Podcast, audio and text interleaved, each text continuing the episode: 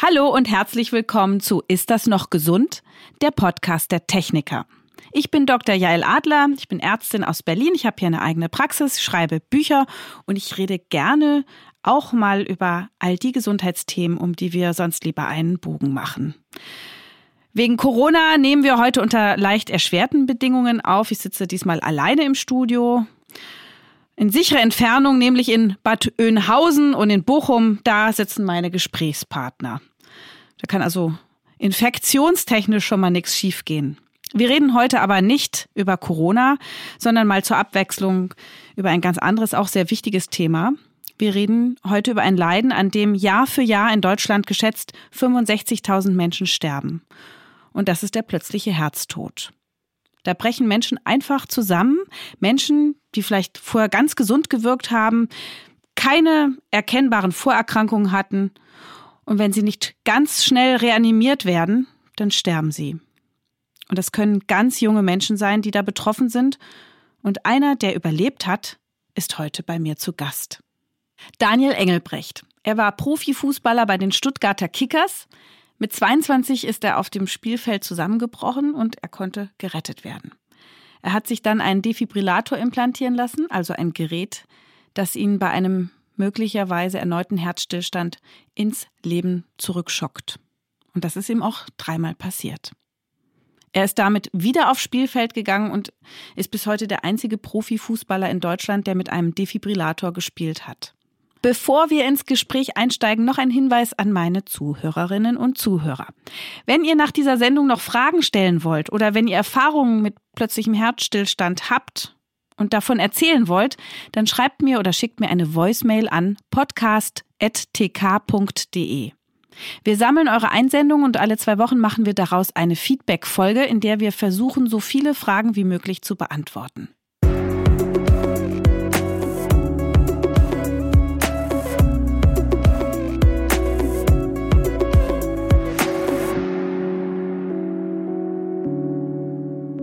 Hallo Daniel Engelbrecht, danke, dass Sie heute da sind und Ihre Geschichte erzählen. Hallo, guten Tag. Und bei der fachlichen Einordnung muss mir natürlich auch jemand helfen. Da habe ich einen Experten bei mir oder entfernt tatsächlich.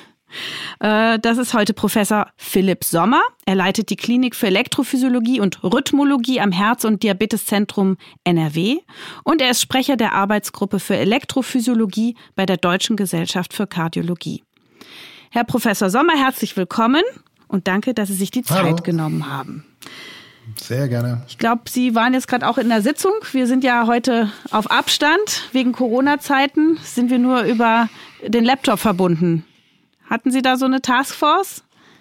Genau, die haben wir täglich. Wir müssen natürlich tagesaktuell reagieren können auf alles, was im Moment passiert. Aber ich denke, der Interaktivität dieses Formats tut es keinen Abbruch, wenn wir uns nur am Computer sehen und hören. Herr Engelbrecht, erzählen Sie doch mal dieses erste Ereignis. Also Sie, Sie sind Sportler, Sie sind Profifußballer, Sie rennen über die Wiese den Ball hinterher und dann? Ähm, über die Wiese. Das habe ich auch noch nie gehört.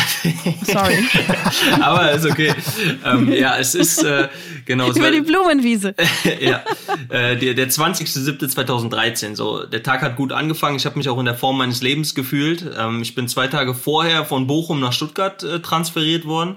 Und das Spiel ging gut los. Äh, es lief auch alles super. Und in der 70. Minute, von jetzt auf gleich, habe ich gemerkt, ähm, wie mir auf einmal schwindelig geworden ist. Habe die Leute um mich herum weder gehört noch gesehen und ähm, wollte den Ball fordern, sagt man im Fußball, ähm, habe ihn dann nicht bekommen, weil in dem Moment ist mir schwarz vor Augen geworden und dann war ich weg. Das nächste, woran mhm. ich mich erinnern konnte, war dann, als die Mitspieler über mir standen und gesagt haben, komm wieder zu dir.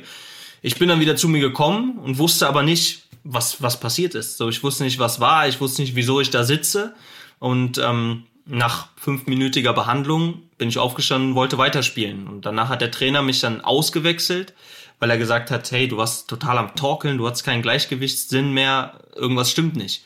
Und ähm, danach im Fernseher habe ich es dann selber gesehen und war für mich dann erstmal total überwältigend das Gefühl, weil ich hatte, hätte niemals gedacht, dass ich so die Kontrolle über meinen eigenen Körper verlieren könnte. Zumal ich zwei Tage vorher noch bei der sportmedizinischen Untersuchung war und da alles in Ordnung gewesen ist. Deswegen hätte ich niemals damit gerechnet, dass irgendwas mit dem Herz nicht in Ordnung sei. Herr Engelbrecht, Sie haben sich ja dann nach diesem wahnsinnigen Ereignissen wieder zurückgekämpft in ihr Leben. Können Sie noch mal erzählen, wie Ihr Weg war? Ja, nachdem die Ärzte mir dann ähm, die Herzmuskelentzündung diagnostiziert haben und auch gesagt haben, dass ich mir ähm, über einen Plan B Gedanken machen soll und mich schon, schon mal damit abfinden solle, dass äh, der Profifußball wohl nicht mehr funktionieren wird, ähm, ist natürlich meine Welt zusammengebrochen. So, es hat mir den Boden unter den Füßen weggezogen, weil für mich kam kein Plan B in Frage. Trotz der beruflichen Ausbildung und der schulischen Ausbildung wollte ich nichts anderes machen. Ähm, und habe die Herz Ärzte halt angefleht, mir zu helfen und mir irgendwie eine Möglichkeit bieten zu können, dass ich wieder zurück auf den Platz kommen kann. Und dann kam halt der Vorschlag mit dem Defibrillator, dass das die absolute Voraussetzung dafür sei, ähm, wenn ich wieder spielen wollen würde, weil er mir im Notfall das Leben retten würde. Und mhm. äh, da, dem habe ich sofort zugestimmt, habe gesagt, ja, ich äh, lasse mir den implantieren, ich fange damit wieder an zu spielen. Mhm. Und dann konnte ich dann Gott sei Dank wieder mit dem Training anfangen und äh, habe dann ja anderthalb Jahre nach dem Zusammenbruch im Juli äh, mein Comeback gegeben. Dann standen Sie 2014 wieder auf dem Platz. Was war das für ein mm. Gefühl? Ja, das war also der das äh, das Comeback, so das das Tor, was ich gemacht habe, nachdem ich äh, reingekommen bin, war halt. Ah, haben Sie gleich eins geschossen? Ja, genau. Das war dann äh, beim Spiel gegen Wien Wiesbaden noch mit Stuttgart. Mhm. Ähm, das gehört zu den emotionalsten Momenten meines Lebens. Also gerade weil es so viele Kritiker gegeben hat, so viele Menschen, die gesagt haben, hör auf, lass es sein, es funktioniert nicht, es ist zu gefährlich, wir haben keine Erfahrungswerte in diesem Bereich. Ähm, war das für mich auf der einen Seite ähm, eine Genugtuung, auf der anderen Seite eine Bestätigung für den Kampf, um wieder zurückzukommen, der sich gelohnt hat. Mhm. Und ähm, ja, einfach pure Glücksgefühle, die da ausgeschüttet wurden. Und deswegen gehört der Moment auf jeden Fall zu den schönsten in meinem Leben. Ich meine, auch typisch Sportler, ne? so einen Kampfgeist zu haben, das ist schon, das muss man erstmal schaffen. Ja, das auf jeden Fall. Also meine Freunde oder meine Familie, die haben gesagt, du bist bekloppt ist verrückt. ich würde jetzt gern einmal ganz kurz von Herrn Professor Sommer erklärt bekommen, äh, wie das Herz funktioniert und wo da überhaupt so ein Defibrillator, was der da macht. Ich weiß, es ist ein Muskel, das habe ich als Hautärztin auch gelernt. der hat vier Kammern, äh, zwei schlecht. Vorhöfe, zwei Kammern. Aber vielleicht können Sie das unseren Zuhörern nochmal genau erklären. Genau, also letztendlich äh, müssen wir mal zwei Komponenten voneinander trennen. Das eine ist das, was das Herz mechanisch leistet, sprich es saugt das Blut an und es pumpt es dann wieder in den Körper raus. Das machen in der Tat diese vier Kammern. Ähm, Davon losgelöst ein bisschen muss man die Elektrik betrachten. Das heißt, um diese Mechanik auszulösen, bedarf es elektrischer Impulse. Und diese elektrischen Impulse durchzucken diesen Muskel 60 bis 150 Mal ähm, jede Minute. Das heißt, es sind wirklich ähm, ja, Millionen, Abermillionen von elektrischen Entladungen, die im Laufe eines Lebens den Herzmuskel aktivieren. Ohne diese Aktivierung steht dieser Muskel komplett still. Ähm, das ist die eine Seite. Wenn also zu wenig Impulse durch dieses Herz gehen, ist das Herz zu langsam.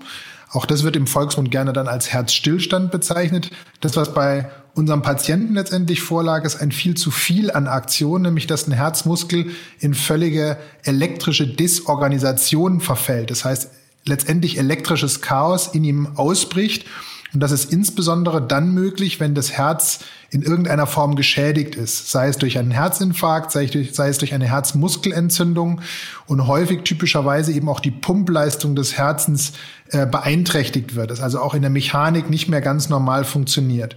Und wenn diese elektrischen ähm, Unorganisiertheiten über das Herz einbrechen, kann es auch nicht mehr pumpen, dann schlägt es 350 bis 400 Mal in der Minute ähm, wirft dabei kein Blut mehr aus. Und wenn es dann nicht elektrisch wieder in Ordnung gebracht wird, sprich durch einen, einen gezielt abgesetzten Stromstoß quasi wieder in den normalen Entladungsmodus zurückgebracht wird, ist das tatsächlich mit dem Leben nicht vereinbar. Diese Patienten werden klinisch ohnmächtig und eben reanimationsbedürftig. Und wenn dieser Stromstoß, der die Ordnung im Herzen wiederherstellt, nicht zeitnah erfolgt, ähm, können diese Patienten tatsächlich an diesen Rhythmusstörungen versterben. Das heißt, das Herz bleibt stehen, entweder wenn es zu langsam oder gar nicht mehr schlägt oder wenn es zu schnell und hektisch schlägt, dass es sozusagen nicht mehr Blut auspumpen kann. Ist das richtig zusammengefasst? Das ist im Prinzip richtig, genau. Ähm, wobei natürlich, sagen wir mal, das Stillstehen, das nicht mehr schlagen, ähm, im Sinne eines, eines zu langsamen Herzschlages für junge Menschen extrem ungewöhnlich ist. Mhm. Das ist eher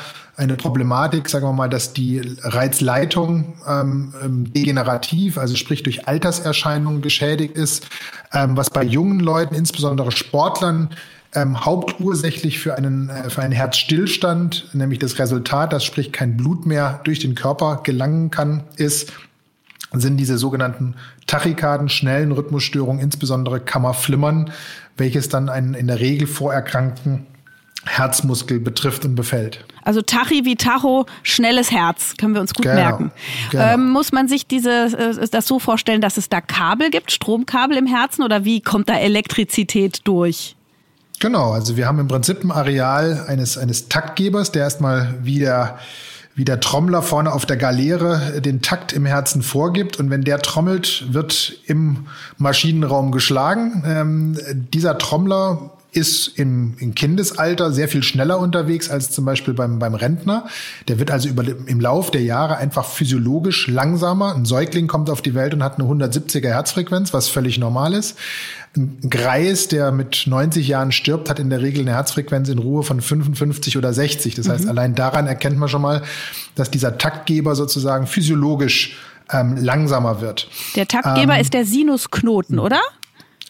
Wieder exzellent aufgepasst. Also ich habe die Augen- und Haut, nee, Hautärzte ja äh, massiv unterschätzt.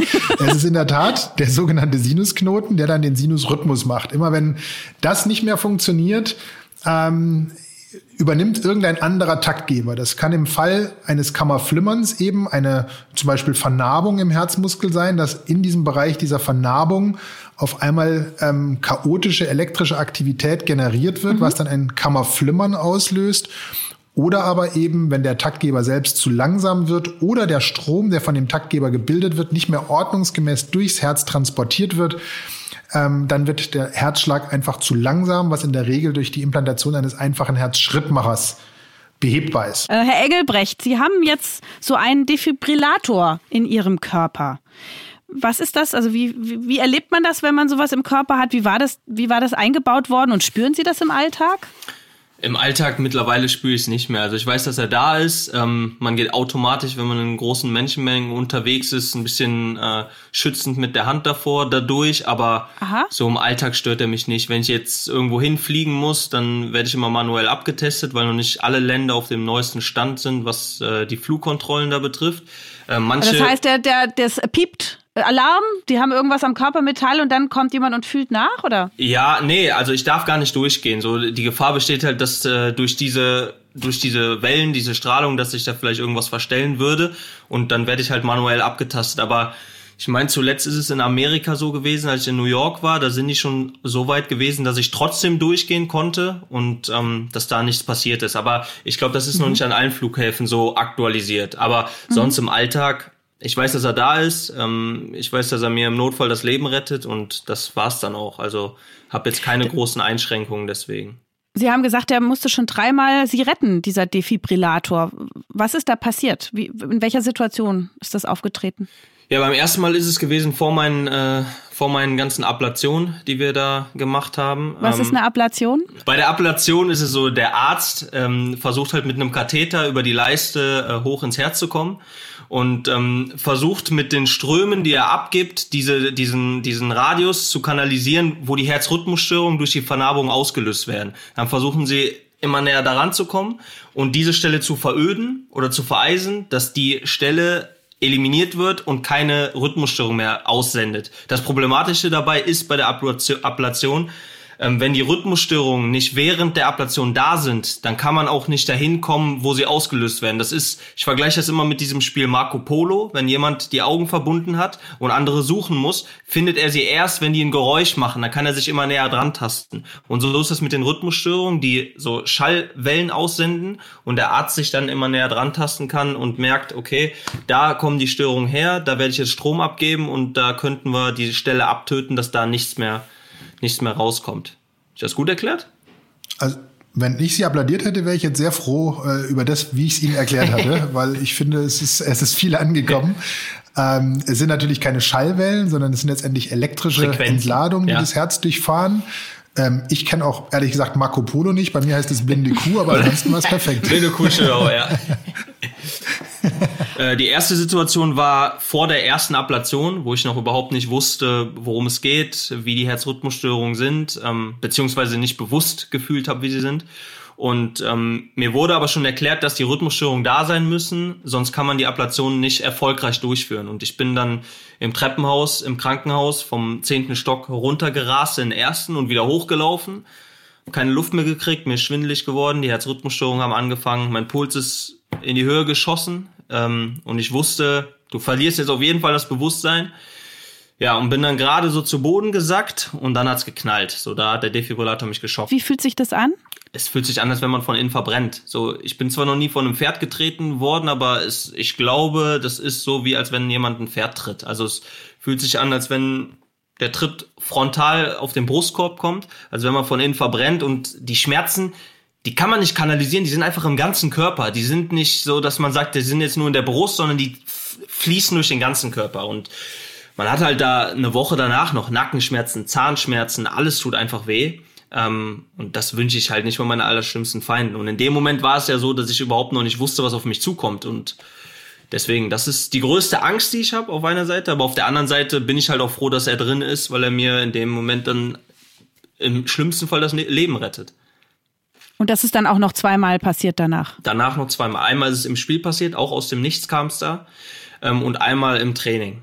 Und da ähm, war es, also beim Spiel war es schon, könnte es ja ein Grund für die für die anhaltende Belastung der letzten Wochen gewesen sein, weil das war dieser extrem heiße Sommer. Und ähm, wir hatten da einige Nachholspiele auch und da habe ich dann während des Spiels gemerkt, irgendwas stimmt nicht. Und ehe ich dann äh, realisieren konnte, hat es dann schon geknallt. Und ähm, das Mal darauf ist im Training gewesen, da war die Belastung nicht mal hoch. Ich hatte gerade den Verein gewechselt und ähm, das war mit viel ähm, negativer Presse verbunden, weil die Vorwürfe wurden halt gemacht, ja, jetzt verpflichten wir einen Herzkranken und was ist, wenn da was passiert und was ist, wenn ihm was passiert, wer ist dann schuld mhm. und die Psyche spielt bei dieser Geschichte wirklich eine extrem große Rolle und während des Trainings habe ich mir schon die ganze Zeit gedacht, boah, wenn jetzt was passiert, wenn jetzt was passiert, hoffentlich passiert nichts. Ja, und so ist es dann gekommen. Ich bin auf dem Trainingsplatz dann äh, zusammengesackt und dann hat's geknallt. Mhm. Also das waren die drei angesprochenen Male. Herr Professor Sommer, Sie nicken.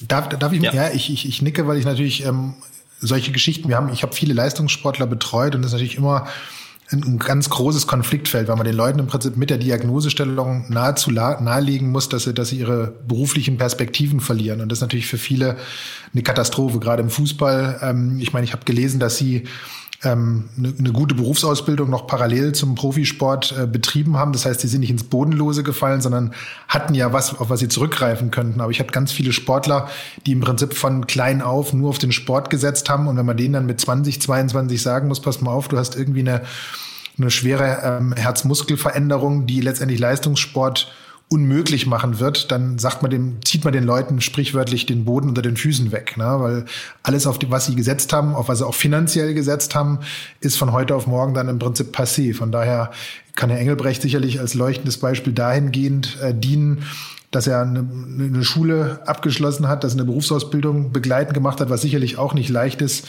parallel zum Profisport. Herr Professor Sommer, ich brauche noch mal den Unterschied zwischen Defibrillator und Herzschrittmacher. Können Sie mir das noch mal erklären? Ich habe beides. Mhm, ich glaube, das ist ganz wichtig. Oh, Sie haben beides. Ja, genau. Mhm. ja trotzdem ist es nur ein Gerät.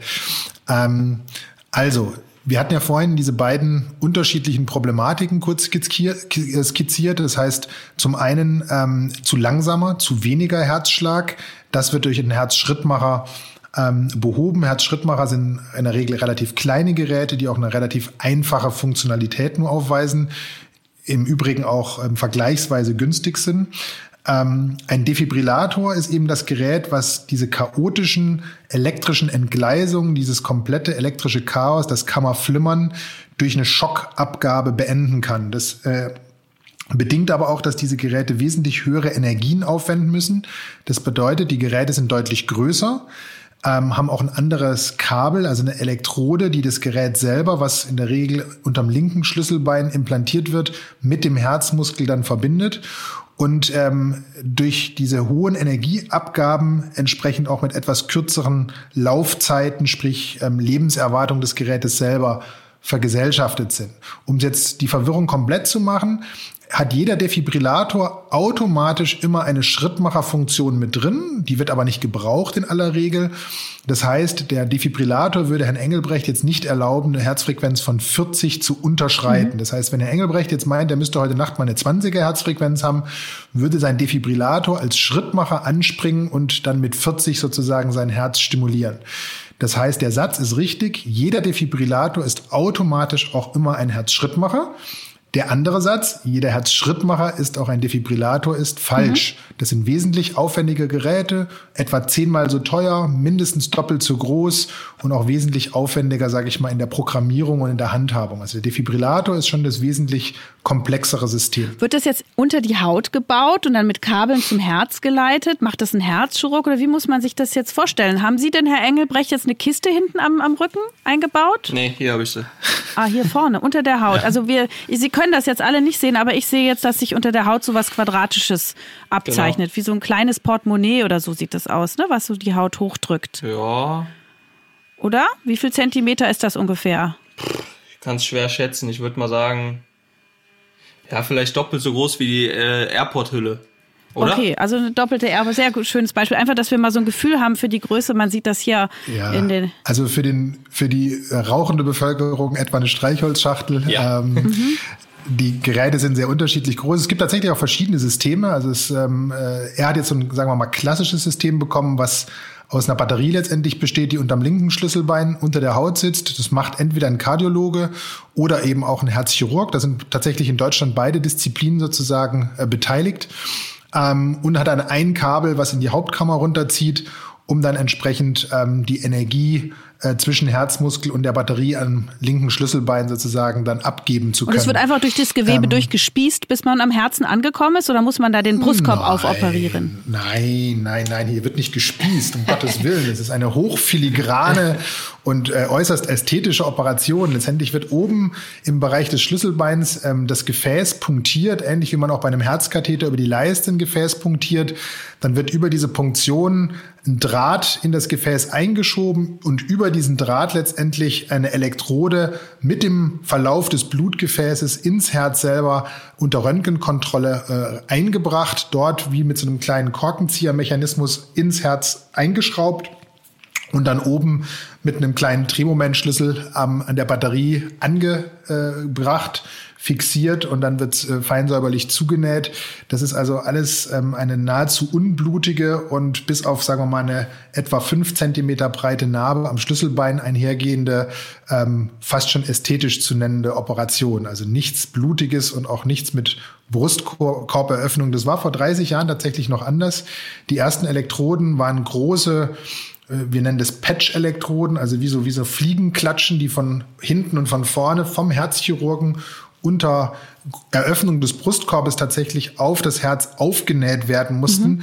weil es damals eben noch nicht die Technologie gab, dass entsprechend diese Elektrode von innen ins Herz eingeführt werden kann. Das ist eine Entwicklung, die hatte wirklich jetzt erst in den letzten 30 Jahren ähm, eingesetzt und ist so rasant verlaufen, dass wir jetzt eben sehr kleine und tatsächlich auch langlebige Geräte haben. Wenn das Gerät von Herrn Engelbrecht hoffentlich in Zukunft gar nicht mehr wird arbeiten müssen, kann es sein, dass es noch äh, sechs, sieben, acht Jahre hält äh, entsprechend, wenn da mehr Therapien äh, notwendig werden sollten, verkürzt sich natürlich die Laufzeit auch dieses Aggregats. Aha, also die Batterie hält so lange wie das Gerät und irgendwann muss es ersetzt werden.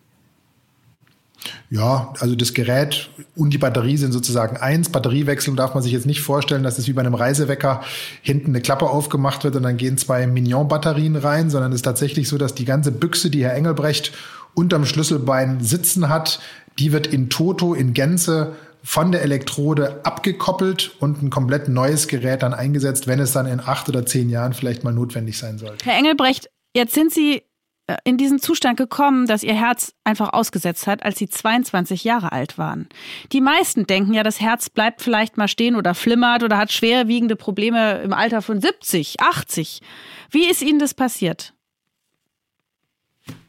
Das ist eine gute Frage. Also, das ist bis heute nicht letztendlich geklärt worden, aber ich denke, das wird eine verschleppte Erkältung gewesen sein. Also, ich bin mir eigentlich ziemlich sicher, weil ich, wie auch die meisten anderen Sportler, haben sich nicht rausgenommen, wenn ich mal eine Erkältung oder eine Grippe hab, hatte und habe gesagt, komm, ich trainiere weiter, das geht schon, das wird, das äh, werde ich schon überstehen und da werde ich mir bei einem von den Malen irgendwann mal die Herzmuskelentzündung eingefangen haben, denke ich. So, der Professor reißt die Augen erstaunt auf. Ähm, das Bemerkenswerte an der Geschichte ist, dass wenn jemand zwei Tage vorher sportmedizinisch untersucht wird, da ist sicherlich ein EKG geschrieben worden, da ist eine Belastungsuntersuchung gemacht worden, da ist möglicherweise auch eine Ultraschalluntersuchung des Herzens gemacht worden. Ähm, eine wirklich aktive Herzmuskelentzündung, eine sogenannte fluoride Myokarditis, hätte man da sicherlich sowohl im EKG als auch im Ultraschall gesehen. Das heißt, wenn das eine Herzmuskelentzündung ist, dann lag die möglicherweise schon einige Wochen, wenn nicht sogar Monate zurück und hat als als Fußabdruck, als, als, als Überbleibsel sozusagen für den Dauerzustand äh, dem Herzen eine Vernarbung, eine, eine äh, bindegewebige Durchsetzung im Bereich der Herzmuskulatur hinterlassen. Und diese Narbe ist letztendlich dann das, was die, ähm, die Rhythmusstörung dann auslösen kann. Aber das ist tatsächlich dann ein rein ja, statistisches Phänomen, das kommt oder es kommt nicht und ähm, äh, schon fast was Schicksalhaftes, muss man sagen. Nochmal für uns alle Hörer. Wenn wir eine Erkältung haben oder eine, eine Grippe haben, wie hoch ist unser Risiko? Worauf muss ich achten? Wann darf ich denn wieder Sport machen? Ja, das hängt jetzt von dem Infekt als solchem ab. Ähm, generell muss man sagen, dass insbesondere Leute, die körperlich arbeiten, also im Straßenbau oder ähm, als Lagerist oder sonst irgendwas, die wirklich anstrengende Tätigkeiten durchführen, bei fieberhaften Infekten das ernst nehmen sollten und sich wirklich körperlich zurücknehmen, sprich auch nicht zur Arbeit gehen sollten. Ähm, ein Problem in der heutigen Zeit ist, dass viele Arbeitnehmer sich dieses Recht auf ähm, eine Erholung sozusagen nicht gönnen, weil sie Befürchtungen haben, dass sie eventuell dann entsprechend ähm, vom Arbeitgeber ähm, negativ sanktioniert werden könnten, dass sie ihren Job verlieren. Ein Fußballer, der sagt, ich fühle mich heute nicht, ich bleib mal zwei mhm. Wochen zu Hause, ist möglicherweise dann halt am Samstag dann auch nicht im Aufgebot. Ne? Und gerade als junger Mensch ist man dann auch von dem Gefühl geprägt, ich bin stark, ich bin sportlich, ich bin unverwundbar, mir kann niemand was anhaben. Mhm. Ähm, kein Sportler hört auf. Alle kicken weiter und wundern sich dann, dass mit 30 das Knie dann komplett hinüber ist. Ähm, von daher ist es wirklich, wie ähm, Herr Engelbrecht auch schon sagte, vor allen Dingen auch ein psychologisches Problem in so einer Situation, wo man möglicherweise einen fieberhaften Infekt hat, dann auch anzuerkennen, ja, ich muss mich jetzt wirklich mal rausnehmen. Die Faustregel ist äh, bei Erkältungserkrankungen, dass man wirklich dann, wenn man fieberhaften Infekt hat, 14 Tage nicht körperlich tätig sein sollte. Für Laien sieht es ja eigentlich aus, wenn jemand so plötzlich beim Sport zusammenbricht und auf den Boden stürzt wie ein Herzinfarkt. Kann man das überhaupt vergleichen oder sind das zwei verschiedene Paar Schuhe? Nö, also es wäre durchaus möglich, dass er auch einen Herzinfarkt gehabt hätte. Ist natürlich bei einem 22-Jährigen extrem unwahrscheinlich. Ähm, ein Herzinfarkt ein ist Herzinfarkt, ja Verstopfung von Durchblutungs... Von der Herzkranzarterie, mhm. genau. Das heißt, dass die Gefäße, die das Herz selber, die den Muskel mit Blut versorgen, an einer Stelle zugehen.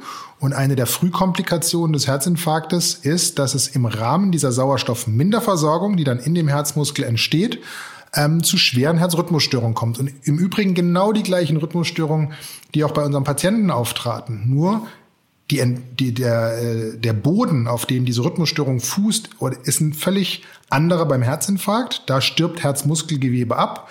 Bei äh, Herrn Engelbrecht ist da nichts akut abgestorben, weil er eben keinen Infarkt hatte, sondern es gab schon eine gewisse Vernarbung aufgrund der möglicherweise zurückliegenden Entzündung des Herzmuskels. Aber von der klinischen ähm, Betrachtung, da fällt jemand um und liegt am Boden, hat er möglicherweise Kammerflimmern und muss reanimiert, gegebenenfalls sogar defibrilliert werden. Ob das auf dem Boden einer Entzündung ist, eines verstopften Herzgefäßes oder einer genetischen Grunderkrankung, ist ja für den Moment, für die Akutversorgung erstmal völlig zweitrangig. Dieser Patient ist akut hilfsbedürftig. Und wenn er diese Hilfe nicht bekommt, stirbt er. Oder, was manchmal sogar noch schlimmer ist, er kriegt lange Zeit nicht genug Sauerstoff. Das ist einem ähm, äh, Fußballer jetzt im Trainingslager in Seefeld in Österreich passiert von Ajax Amsterdam. Mhm. Ähm, der ist auf dem Boden ähm, gelegen, wurde sogar ärztlich versorgt, aber man hat nicht wirklich wahrgenommen, dass er gerade einen Herzstillstand hatte. Man hat ihn in eine Seitenlage mhm. gebracht, hat dann einen Helikopter gerufen mit einem Notarzt und nach 30 oder 40 Minuten hat dann der Notarzt gesagt, Mensch, der Junge hat doch einen Kammerflimmern, mhm. ihr müsst ihn reanimieren. Und er hat jetzt einen schwersten hypoxischen Hirnschaden, also, also die schwerste Hirnschädigung mhm. und liegt letztendlich im Wachkoma seitdem. Ja, das ist eine ganz dramatische Geschichte.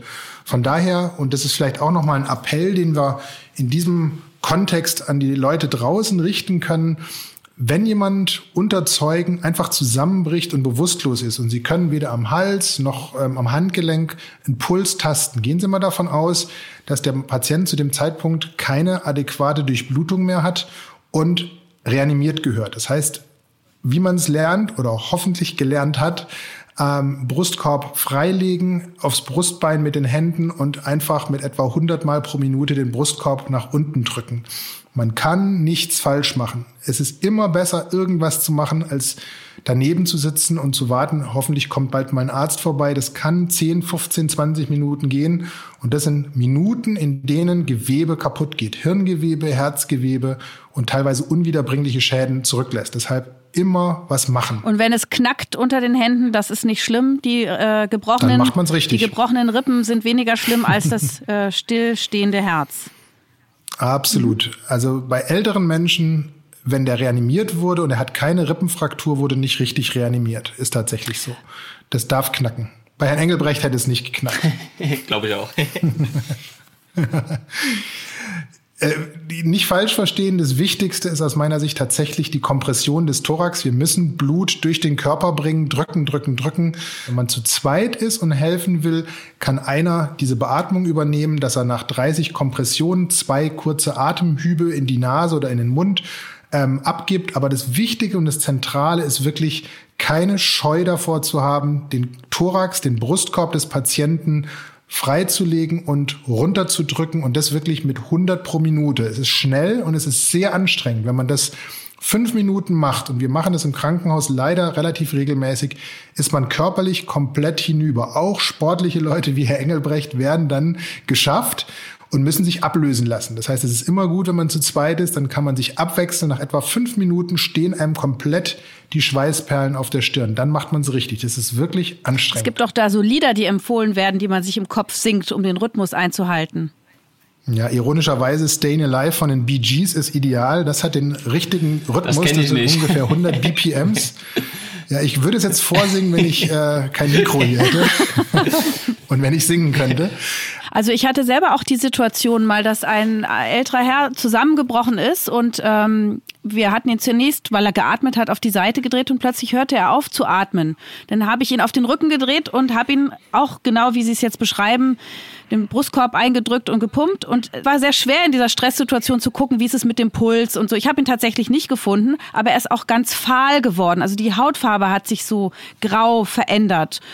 Und ähm, nach dem, während des Pumpens ist plötzlich dann die Farbe wiedergekommen und dann kam auch die Atmung wieder und da wusste ich dann auch, dass der Kreislauf wieder da ist. Ähm, wie, ja. wie große Angst muss ein Laie haben, dass er aus Versehen zu früh äh, reanimiert? Also äh, angenommen, der Herzschlag wäre doch noch da gewesen, kann man was kaputt machen? Ja. Nein, also der man, man macht eine mechanische Kompression ähm, und dementsprechend kann man, selbst wenn der Herzschlag noch vorhanden wäre, nichts kaputt machen. Der Patient wird sich auch wehren, wenn er tatsächlich einen äh, Kreislauf noch hat und vielleicht nur kurz irgendwie ihm die Sinne schwanden, weil der Blutdruck sehr niedrig war. Der wird dann schon, also wenn Leute nach einem greifen und nach einem schlagen, ist es Zeit, die Reanimation zu beenden, mhm. keine Frage. Gut. Aber viel verheerender ist es, einen Behandlungsbedürftigen liegen zu lassen und nichts zu machen und sagt, ach, der sieht eigentlich noch ganz gut aus. Ich habe zwar keinen Puls, aber es geht ja eigentlich noch, als dass man einmal zu viel irgendwas macht. Gerade als nicht medizinisches Personal, und da äh, schließe ich natürlich die Hautärzte unter uns nicht mit ein, aber als nicht medizinisches Personal ist es tatsächlich so, man kann auch für nichts belangt werden. Wenn man hinkommt und würde tatsächlich irgendwas falsch machen, auch wenn man das kaum machen kann, würde nie jemand belangt werden können. Im Gegenteil, wenn man daneben sitzt und nichts macht, ist es letztendlich unterlassene Hilfeleistung und für, insbesondere für den Patienten viel, viel fataler. Also immer den Mut haben, das zu machen. Und wer sich nicht sicher fühlt, sei an dieser Stelle aufgefordert, seinen möglicherweise im Kontext der Fahrstunden vor 40 Jahren erlangten Erste-Hilfe-Kurs nochmal aufzufrischen. Äh, das wird einem in diesen Situationen dann wirklich ähm, zunutze sein und zugutekommen, wenn man da ein einigermaßen frisches Wissen sozusagen hat. Und wie ich gesagt hatte, die Leitlinien haben sich etwas verändert. Wer vor 40 Jahren den Kurs gemacht hat und hat noch alles parat und weiß noch genau, was damals erzählt wurde. Ein paar Dinge haben sich geändert. Die Empfehlungen sind praktischer geworden. Man kann das an sogenannten Dummies, an Puppen auch üben, ob die Kompression, die man auf den Brustkorb ausübt, genug ist oder ob es auch zu viel ist. Es gibt durchaus insbesondere Herren, die dann drücken, dass wirklich der, das Brustbein bis auf die Wirbelsäule durchschlägt. Dann sagt einem diese Puppe auch, pass mal auf, das ist eher zu viel des Guten.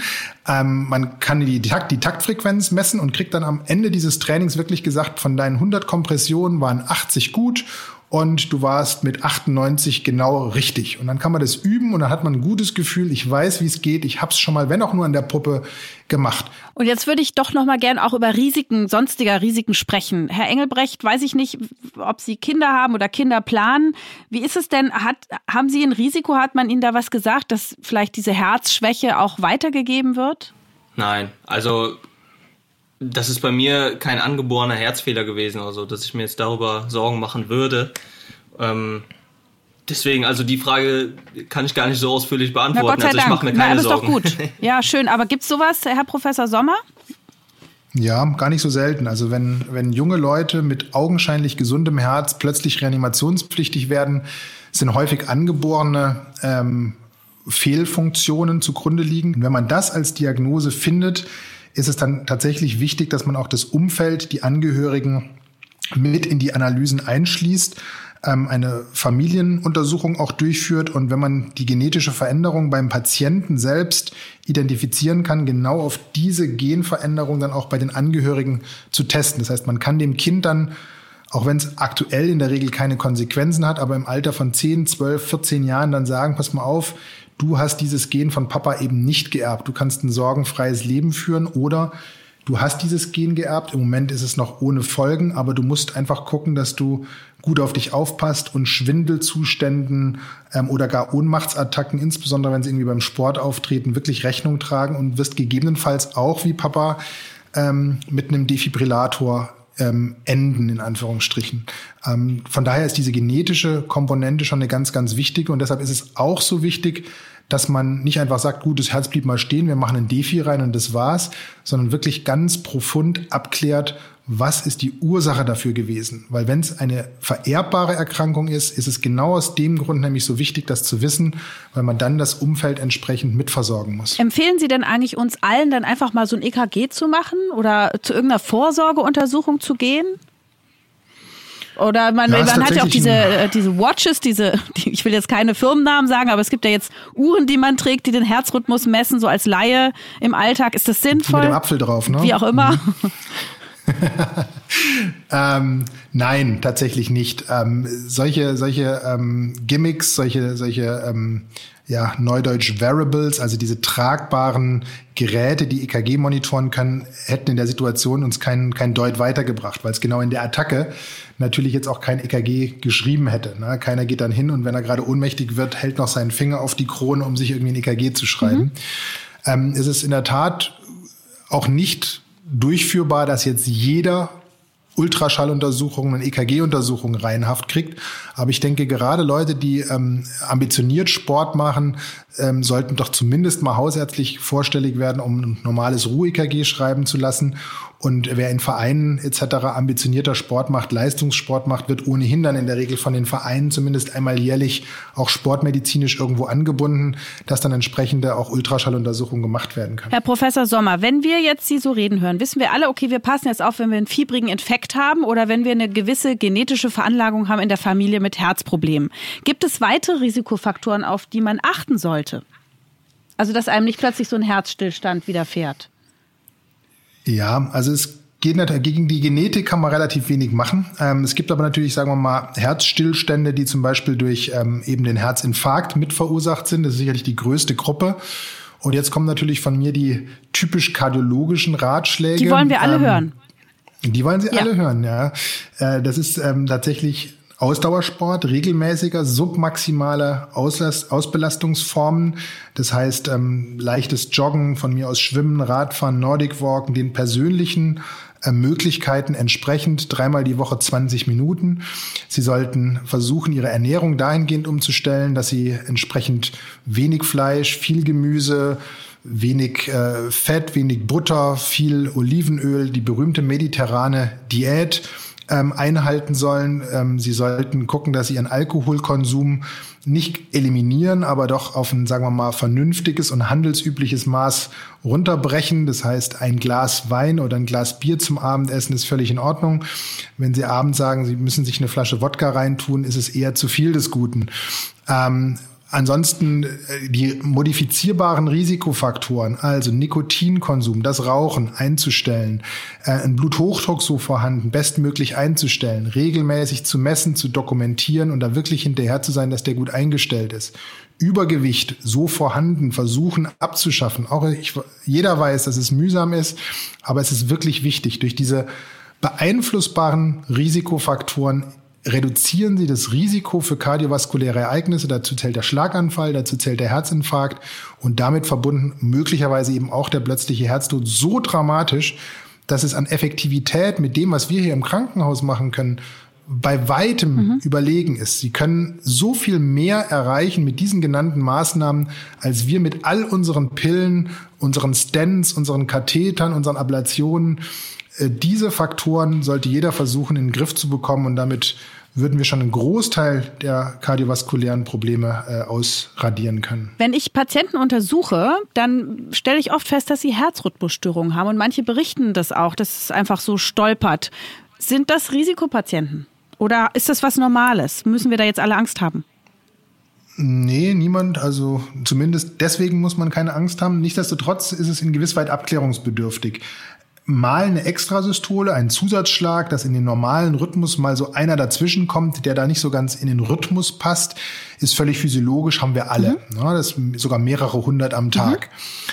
Ähm, wenn der Puls wirklich dauerhaft unrhythmisch ist und letztendlich wird tatsächlich von der Deutschen Gesellschaft für Kardiologie allen über 65-Jährigen empfohlen, einfach am Handgelenk oder beim Blutdruckmessen den Puls mal selber zu tasten. Und wenn das wirklich, wirklich dauerhaft wie Kraut und Rüben ist, ähm, wird empfohlen, dementsprechend mit einem richtigen EKG nachzugehen. Nicht selten ist es ein sogenanntes Vorhofflimmern, also eine eigentlich gutartige Rhythmusstörung, aber die doch mit einem gewissen Risiko zum Beispiel für einen Schlaganfall einhergeht und häufig auch die Notwendigkeit einer blutverdünnenden Therapie nach sich bringt. Das heißt, ähm, Unregelmäßigkeiten des Herzschlags sind per se erstmal nicht bedrohlich, aber doch so, dass man es ähm, ein bisschen weiter abklären sollte. Wie oft kommt denn der plötzliche Herzstillstand in Deutschland vor und wie oft endet er dann mit dem plötzlichen Herztod?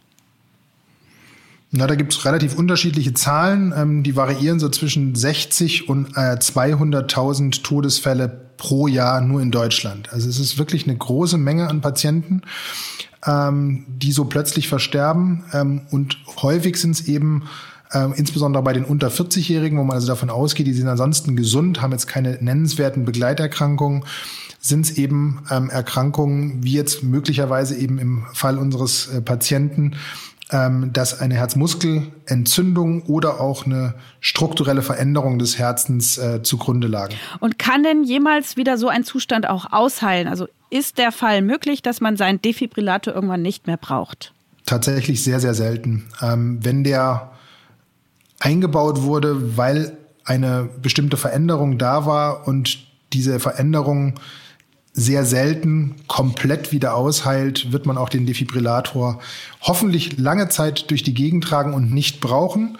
Aber jetzt zum Beispiel bei Herrn Engelbrecht würde ich die Wahrscheinlichkeit, dass man ihm sein Defi irgendwann wieder wegnimmt und sagt, jetzt hast du sieben Jahre lang Ruhe gehabt, jetzt wird auch nichts mehr kommen. Ich glaube, diesen Punkt wird man aus medizinischer Sicht ähm, nicht stellen können. Ich glaube, er wird lebenslang diese Indikation zu der Absicherung über den Defibrillator behalten. Wie sieht's denn aus mit Ängsten? Ja, die Ängste sind natürlich noch da. Also ähm, es wäre gelogen, wenn ich jetzt sagen würde, ich hätte keine Ängste mehr, weil ähm, das, was ich eben gesagt hatte, die Psyche, die spielt immer noch eine große Rolle. Ähm, die lässt sich auch nicht so leicht, leicht abschütteln. Ähm, dadurch, dass ich 2017 bin ich ja das letzte Mal geschockt worden und danach ist es wie ein ewig langer Prozess, ähm, wo es darum geht, das Vertrauen in den Körper zurückzubekommen. Und jeden Tag, mhm. an dem ich äh, trainieren kann, ins Fitnessstudio gehen kann, joggen gehen kann, ähm, was weiß ich, was es noch für anstrengende Sachen gibt, wo ich keine Probleme habe, gibt mir immer wieder so ein Stück Vertrauen zurück, meinem Körper gegenüber, beziehungsweise meinem Herz gegenüber.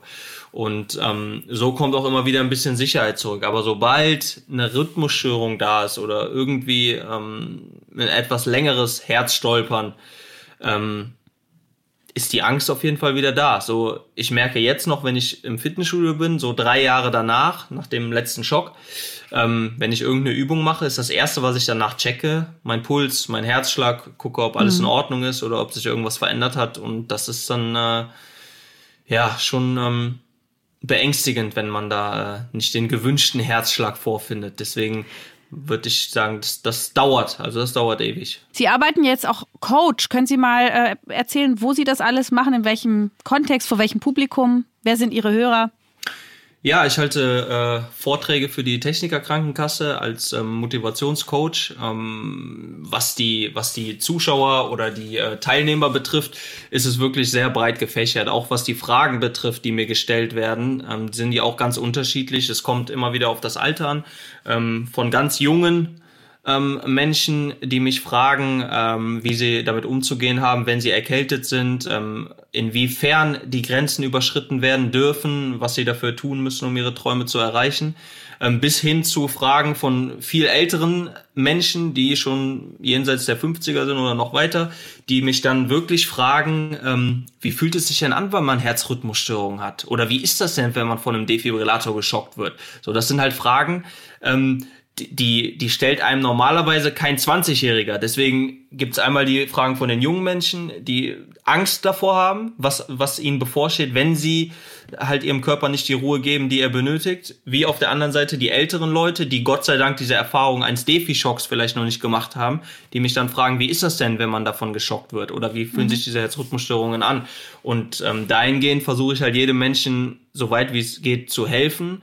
Aber vor allem die, den Menschen zu helfen, niemals in diese Situation zu kommen. Was sind denn so Ihre Botschaften jetzt, wenn Sie als Redner und Coach auftreten? Ja, meine Botschaft ist eigentlich die, dass die, dass die Leute halt ähm, schätzen sollten, was sie, was sie mit der Gesundheit für ein Geschenk bekommen haben und ähm, die nicht leichtfertig aufs Spiel setzen sollten. Äh, man soll alles dafür tun, um seine Träume zu erreichen, keine Frage. Man soll auch wirklich alles in die Waagschale schmeißen und auch ähm, ein gewisses Maß an Risiko eingehen, man soll mutig sein, man soll auch mal über Grenzen gehen, aber man soll niemals über diese Grenze gehen, wo die Gesundheit darunter leidet, denn sonst entfernt man sich immer weiter von seinen äh, Zielen und Wünschen und Träumen und dann wird es unmöglich, sie zu erreichen, wie es bei mir der Fall gewesen ist. So, ich habe diese Grenzen überschritten, so weit, dass die Gesundheit drunter gelitten hat und jetzt werde ich den Rest meines Lebens dafür büßen müssen, dass ich dieses Ziel äh, nicht mehr weiter verfolgen kann, weil ich halt gesundheitliche äh, Einschränkungen in Kauf genommen habe. Und das ist ein Fehler, den werde ich bis an, mein Leben, bis an mein Lebensende bereuen. Hilft Ihnen denn jemand mit diesen Schuldgefühlen, die Sie ja offensichtlich doch manchmal noch haben, ähm, umzugehen? Also soll man sich da einen Therapeuten nehmen? Wie machen Sie das?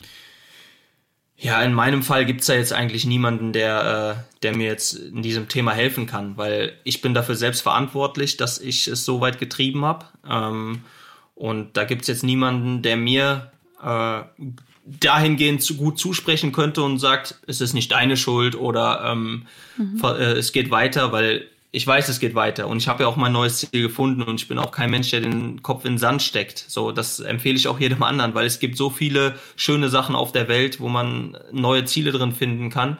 Aber ähm, das muss jeder für sich selber entscheiden, ob er einen Therapeuten für sowas braucht oder nicht. Mhm. So, ich habe damals einen Therapeuten in Anspruch genommen, als es mit meinen Herzrhythmusstörungen so akut war.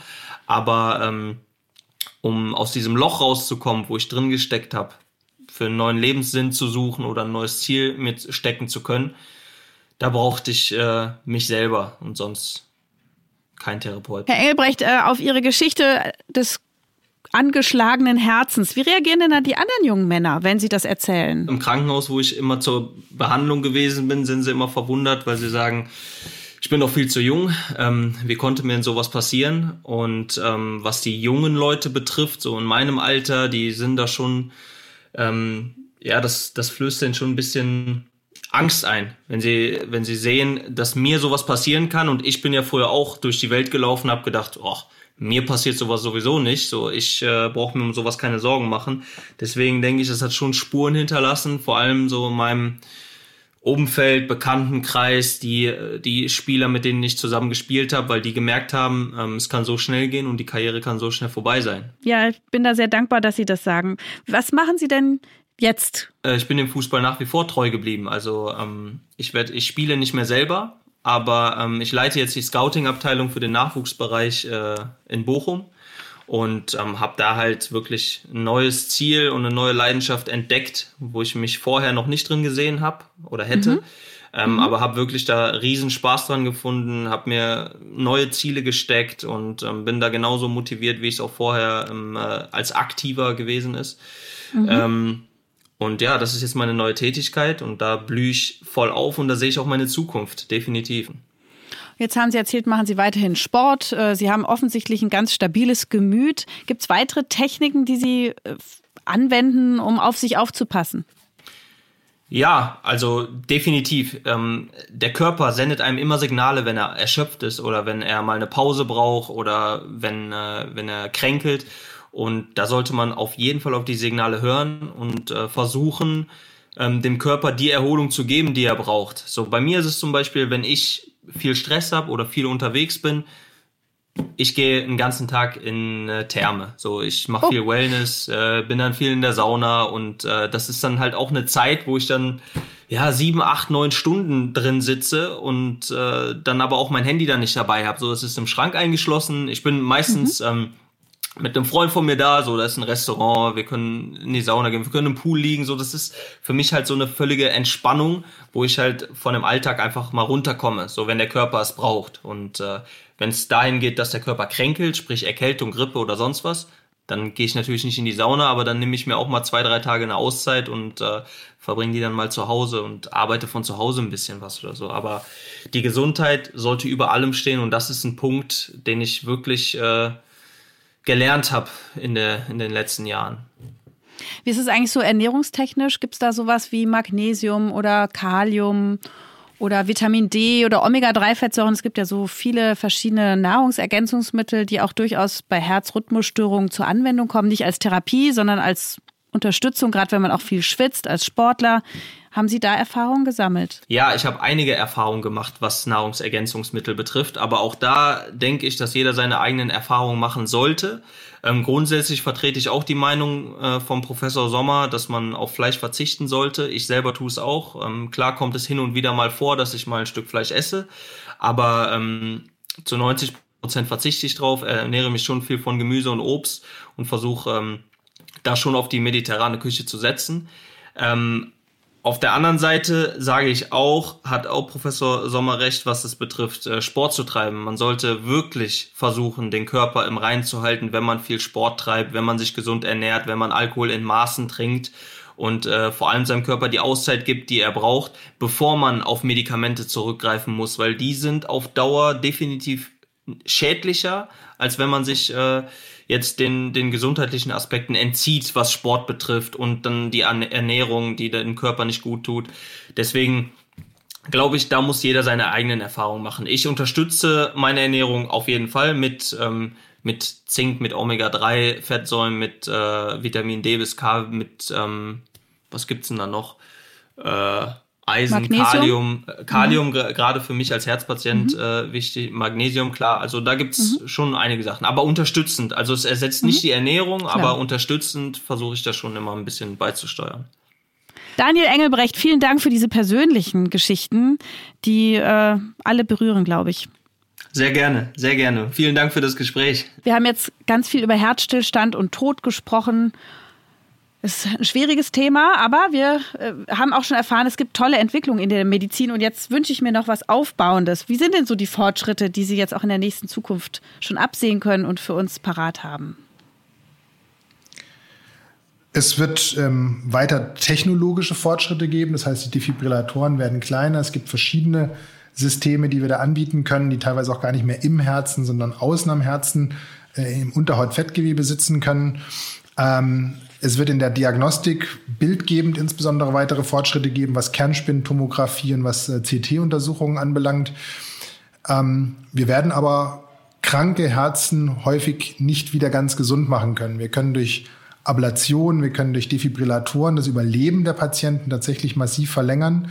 Aber so der, der, ähm, der heilige Gral, dass wir zum Beispiel durch eine Gentherapie kaputtgegangenes Gewebe wieder gesund machen können, da sind die wissenschaftlichen Bestrebungen eher etwas ähm, ja, mit Ernüchterung in den letzten Jahren ähm, ähm, anzutreffen gewesen. Und es ist doch so, dass wir konstatieren müssen, dass wir in vielerlei Hinsicht ähm, auf die Bekämpfung der Symptome abzielen müssen ähm, und auf eine, eine Verhinderung eines wiederkehrenden, zum Beispiel plötzlichen äh, Herztodes durch einen Herzstillstand unsere Maßnahmen fokussieren müssen, als denn auf eine tatsächliche faktische Heilung. Ein krankes Herz wieder gesund zu machen, ist häufig wirklich schwierig.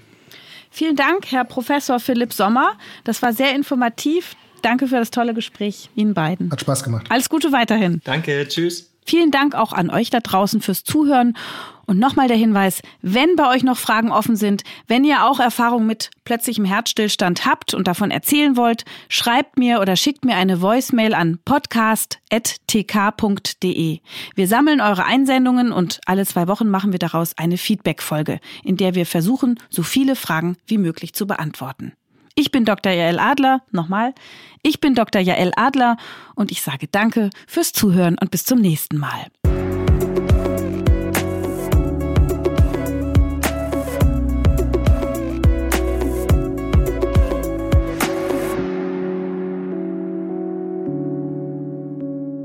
Das war Ist das noch gesund?